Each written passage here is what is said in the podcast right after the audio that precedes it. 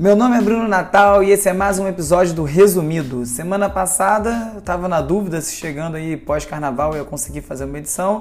Estou atrasado, hoje é quinta e não quarta, que é o dia prometido, mas consegui. Teve muito assunto durante a semana, apesar de eu estar extremamente ocupado pulando de bloco em bloco. Os assuntos do próprio carnaval acabam gerando muita discussão né, e muita coisa para pensar. Fiz um texto bem curto sobre o carnaval, publiquei no Urb é, também no Instagram e no Twitter, que são urbi os dois. E como em todos os episódios, é, depois de você terminar de ouvir e tiver mais curiosidade sobre os assuntos, é só ir a www.urb.cc e lá vai ter um post com todos os links mencionados aqui na edição. Então é isso, vamos nessa, mais um resumido.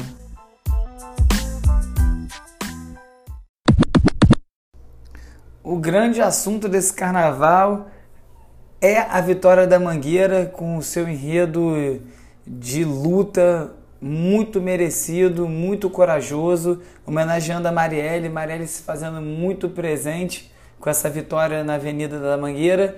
Porém, um outro personagem tentou roubar as atenções e quase conseguiu, e o nome dele é Bolsonaro. Vocês devem ter ouvido falar aí da, dos dois tweets para lá de infelizes que ele fez. Então, ele tweetou primeiro um vídeo é, escatológicos de dois foliões em São Paulo num bloco é, e aí criticando o carnaval como uma grande festa imunda, que isso não deveria acontecer, enfim. O presidente do país tweetando contra a principal festa do país para todo mundo ver. E, e, depois ele ainda tweetou novamente nesse assunto perguntando o que era Golden Shower. É, até quando a gente vai cair nessas discussões, nessas cortinas de fumaça que o Bolsonaro propõe, é que é uma grande pergunta, porque é óbvio que um presidente cometer esses dois tweets que ele cometeu é absurdo, é inclusive falta de decoro, passível de impeachment, dependendo da, da vontade das pessoas que apitam, né? como a gente viu recentemente, dependendo para que lado estiver ventando, a coisa anda ou não anda. Agora, apesar da, da, da, da, grande questão que se tornou os tweets dele ter a discussão, ele usa isso como cortina de fumaça para fugir de todos os assuntos mais importantes que estão em torno dele, sendo o mais grave o laranjal, que cada vez fica mais alto em volta dele. É, e ele, ele, ao fazer isso, ele consegue fugir. Né? Então, eu li alguns tweets interessantes ao longo desses dias sobre isso. Um deles falava sobre isso, sobre como sempre que o Bolsonaro se vira apertado, ele vai correr para o campo do comportamento, que é um lugar onde ele ainda tem aderência com os conservadores, ele consegue ainda ter uma voz forte, consegue é, juntar as pessoas em, em, torno dele, o que está ficando mais difícil, né? Em apenas dois meses de governo já não tem a força que ele tinha antes. Agora, ele, e uma outra, outra coisa dentro dessa, dessa tática dele, quem tweetou foi o Bruno Torturra, falando como era interessante notar que o discurso botava a esquerda, o carnaval, a manifestação cultural, tudo como coisas é, imundas, amorais e sujas, que isso é uma forma de justificar a repressão que ele quer implementar e como ele quer perseguir esses, esses esses núcleos. Então ele tenta criar uma narrativa que justifique a repressão que ele tanto deseja. Então tem que tomar muito cuidado com isso tudo que ele está fazendo. Sobretudo porque hoje, ainda quinta-feira, saiu uma reportagem na Folha entrevistando as duas pessoas que estão no, no vídeo, os dois rapazes, que são que, que eles estavam num bloco chamado Bloco, é, com U, é, e eles são, na verdade, parte de um, de, um, de um movimento, de uma manifestação política. Eles disseram que aquilo foi um ato político, foi planejado com o intuito de comunicar a mensagem deles e para chocar. Ou seja, o que eles fizeram ali era uma performance como qualquer um que frequenta o carnaval sabe que aquilo não é a regra, como também foi dito algumas vezes, tinham tantas coisas legais para serem é, é, destacadas desse carnaval, desde o bloco inteiro sentando para encontrar uma criança perdida, ou as pessoas se mobilizando para fazer uma vaquinha para ajudar o catador de latinha, ou a deficiente física numa cadeira de roda que foi carregada por dentro do bloco para poder estar tá perto, é, do pé da música e curtir o carnaval. Disso tudo ele escolheu esse outro caminho. Então isso já diz bastante de quais são as intenções. Então a gente tem que ficar muito atento com isso que está sendo, com isso que está sendo dito e feito e falado pelo Bolsonaro, porque a gente também não pode deixar ele conduzir a discussão dessa forma. A gente tem que tomar conta e tomar a frente das discussões que estão se apresentando.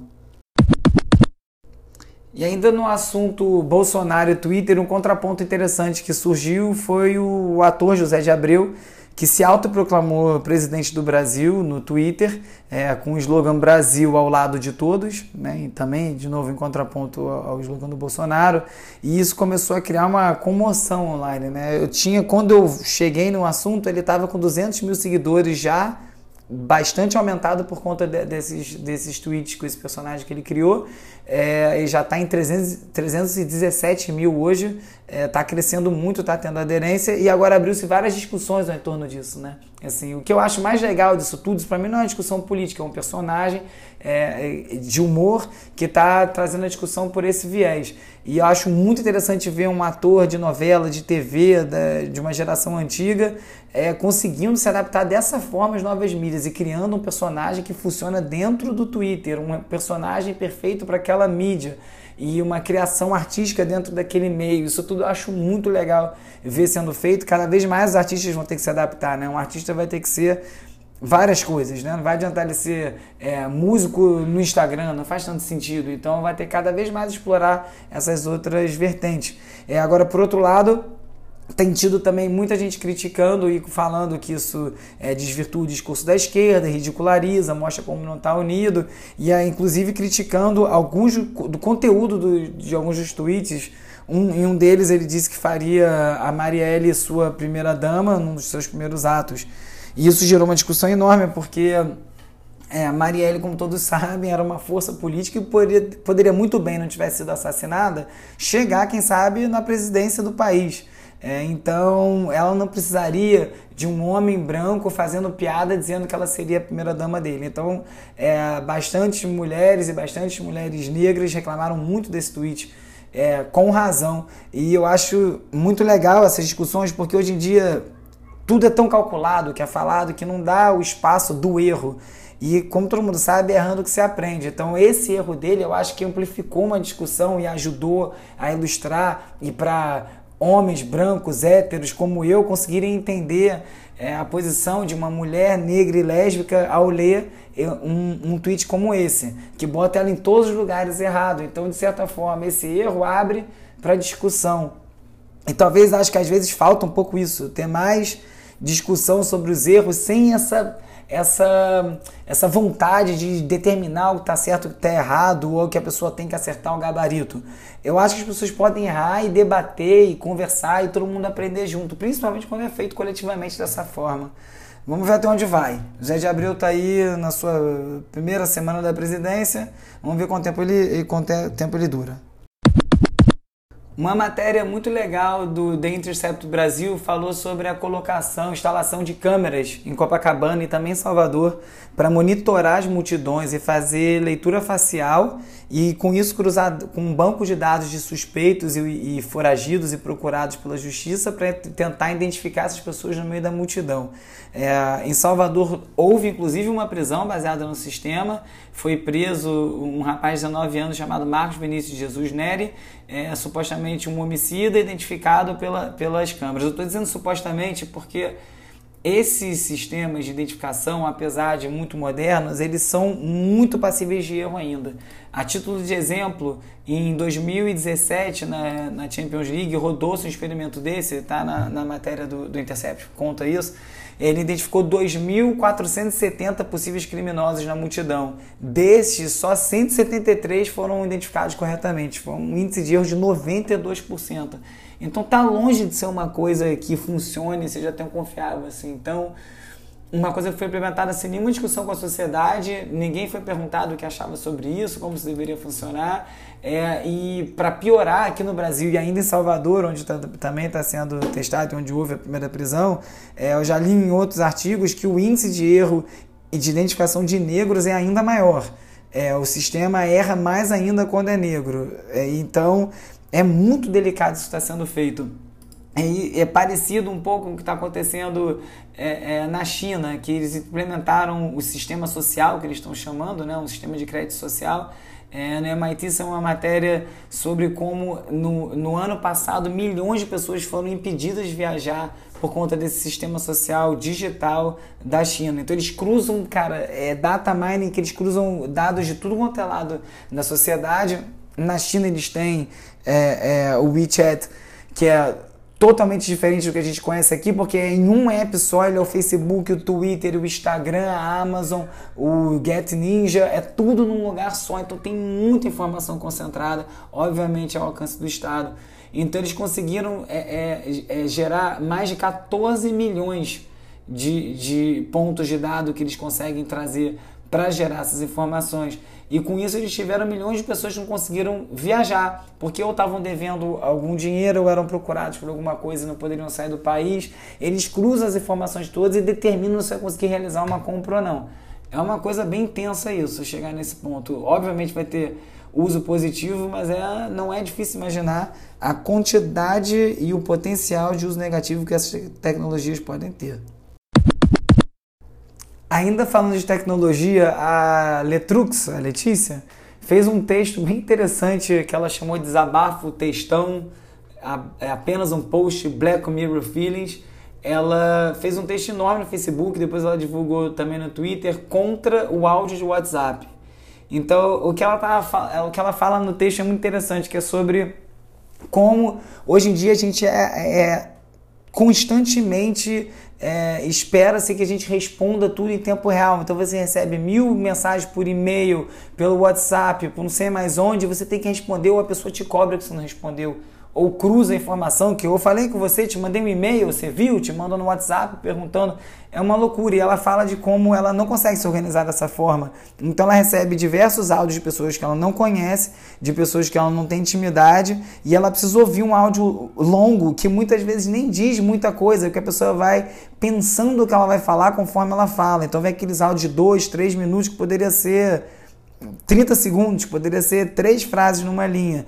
E ela fala que ela se organiza melhor pelo e-mail, que as pessoas conseguem se organizar melhor por ali, responder, você consegue pensar antes de responder, e que tem um outro tempo e um outro ritmo que vai ajudando você a, a conseguir é, coordenar essa quantidade de informação e esse fluxo de informação principalmente.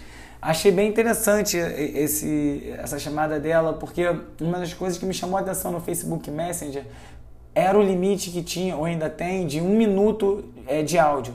Então você manda já com o cronômetro, tem que parar. Desestimula você mandar áudio muito grande. Enquanto no WhatsApp você roda, é, puxa para cima, vira um tranca o áudio, você grava 10 minutos e a pessoa não perde aquele áudio. E realmente as pessoas estão perdendo um pouco essa capacidade de, de pensar e conversar e ser sucinto e, né, e pensar melhor antes de falar um com os outros. Ainda no assunto de dependência digital, um professor americano de uma universidade americana fez um experimento muito interessante. Ele começou a banir os telefones dentro da sala de aula, escreveu um artigo sobre isso. É, e logo depois que esse artigo foi, foi publicado com alguns resultados, ele foi procurado por uma empresa chamada Yonder, que é uma empresa que faz uns, uma, umas, uns cases, assim, um, tipo uma caixinha de óculos, você põe seu telefone é, desligado, ele tranca e você só consegue abrir ele de novo com, a, com uma fechadura, uma chave especial. Parecido com aquelas coisas que você usa para botar tag em roupa na loja para não roubarem. Abre com um imã, com uma coisa nesse, desse estilo assim. Tem sido muito usado em show nos Estados Unidos, Alicia Keys, Jack White, várias pessoas e a grande coisa do desse Yonder é dizer que é tipo você viver o momento. E aí o cara levou isso para a sala de aula e, foi convidado pelo Yoda para fazer e fez um experimento. E os resultados foram assim impressionantes, que ele saiu de 37% das pessoas dizendo que, que não tinham gostado da ideia inicialmente, para no final do experimento ele ter números como 21% achando bom, 7% achando que estava aliviado de não ter que ficar o celular o tempo inteiro essas coisas viraram uma dependência na nossa vida que realmente é inacreditável. Eu tenho tentado de tudo para usar menos. botei minha tela toda preto e branco porque me disseram que isso diminui o uso, realmente diminuiu. É, sair do Facebook, desinstalo os apps e assim, ainda assim esse negócio toma muito, muito do meu tempo. E uma das coisas que que mais me toma tempo, acho que hoje em dia, é ficar organizando a minha vida e meus arquivos digitais entre nuvens e os HDs que eu tenho, e a noia do que está no HD é, não está na nuvem, se perder aqui, se perder acolá, e quando muda as versões, e os vídeos que eu tenho, que tem que subir no YouTube ou no Vimeo, porque se perde o HD, mas onde os vídeos vão parar no futuro, enfim. gera uma ansiedade que não acaba. E aí já começou agora é uma nova tendência, são os acumuladores digitais. Que, cara, é colecionar praticamente tudo. Você não consegue jogar nada fora, comprar HDs, gastar fortunas em HDs para guardar coisas que você nunca vai ter necessidade. Meu computador tem 1 tera de, de armazenamento. Desse 1 tera, eu acho que 600 são fotos dos últimos 11 anos que eu guardo tudo e uma série de arquivos que eu não sei nem por que eu guardo ainda. São, cara, documentos de de milênios atrás, de coisas que eu nem me lembro e estão lá guardados. A gente não consegue desapegar, né? Vai cada dia ficando mais escravo disso tudo. Não tem como fugir muito. É uma coisa impressionante isso. Finalmente começou a surgir os primeiros resultados da, da pesquisa Todo Mundo Quem. É uma pesquisa feita pelo Felipe Teixeira e pela Luísa Futuro é, sobre as pessoas que estão offline, fora das redes sociais, por opção. A gente fala né, num país digital e todos as, as, os impulsos de, de mídia, os esforços são todos para as coisas online, para divulgação online, todo mundo olhando só para isso, como se os 220 milhões de brasileiros lá estivessem. E não é mais assim existe um número enorme de pessoas que não está online, que não está online por opção, que não quer fazer parte de uma rede social, quer viver de uma outra forma. E eles fizeram um estudo, entrevistaram 11 mil pessoas para tentar entender o comportamento dessas pessoas. O, o site é Todo Mundo Quem, é um estudo muito, muito interessante. Começaram agora os primeiros dados, saiu uma matéria da Exame, eles liberaram alguns dos primeiros achados do estudo e para isso é uma coisa bem interessante, porque o que começou como uma análise comportamental de uma minoria, agora isso vai crescendo, né? Tá uma discussão crescente sobre sobre o papel das redes sociais e como nós devemos ou não estar em cada uma delas. Então, um estudo bem interessante de acompanhar. Estou muito curioso para ver o resto dos dados. Para terminar, falar um pouco de cultura. É, eu vi no Instagram do Amar Salomão, poeta, um livro muito legal chamando todo, é, chamado Todo, Todo é Só Uma Parte, da Gabriela Marcondes. Ela faz umas montagens visuais com, com fotos e com palavras e cria umas poesias concretas muito legais, visualmente rico a beça. E me lembrou muito um outro trabalho de um Instagram chamado Combo Foto é, de um cara chamado Stephen McManamy e ele faz umas fotos, é, mashups fotográficos, mas ele não pega fotos simples e vai lá e junta e é engraçado. Não, ele produz cada uma das fotos que ele quer fazer. Os making-off são muito legais e é muito, muito, muito bacana visualmente. É uma boa coisa para dar distraído esvaziar a cabeça às vezes para dar uma olhada que está tendo. Então, como a gente ainda continua em ritmo de carnaval, é, o Major Laser fez uma mixtape de carnaval chamada Brasil Carnaval Mix, está no YouTube, já está com 284 mil é, plays. Muito legal, tem de tudo lá, tem João Brasil, tem Duda Beat, tem, tem Umulu, tem A Tocha, tem todos os funks da vez aí, tem a Medley do MC Kevin, tem tudo lá, bem legal para dar uma animada. Ainda tem carnaval pela frente. Então é isso, espero que todo mundo aproveite, né? Vamos continuar nesse, nessa festa aí que uh, o ano parece que vai começar. Tem um Twitter que, que vai marcando quantos por cento do ano já passaram. Já passaram 20% do ano, quase. E não parece não, mas já passou isso tudo. Então o ano vai começar atrasado para quem está começando agora. O meu já começou, tem tempo.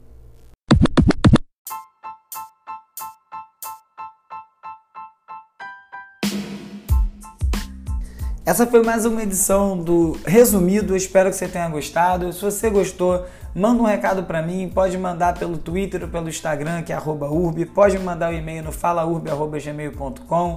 Pode mandar áudios aqui pela plataforma do Anchor. Você pode mandar comentários em áudio que eu recebo dentro do app que eu uso para editar o podcast e depois posso até usar no programa.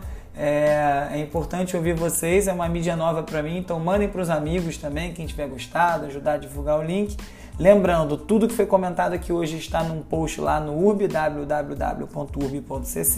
Semana que vem tem mais. Muito obrigado e vamos que vamos!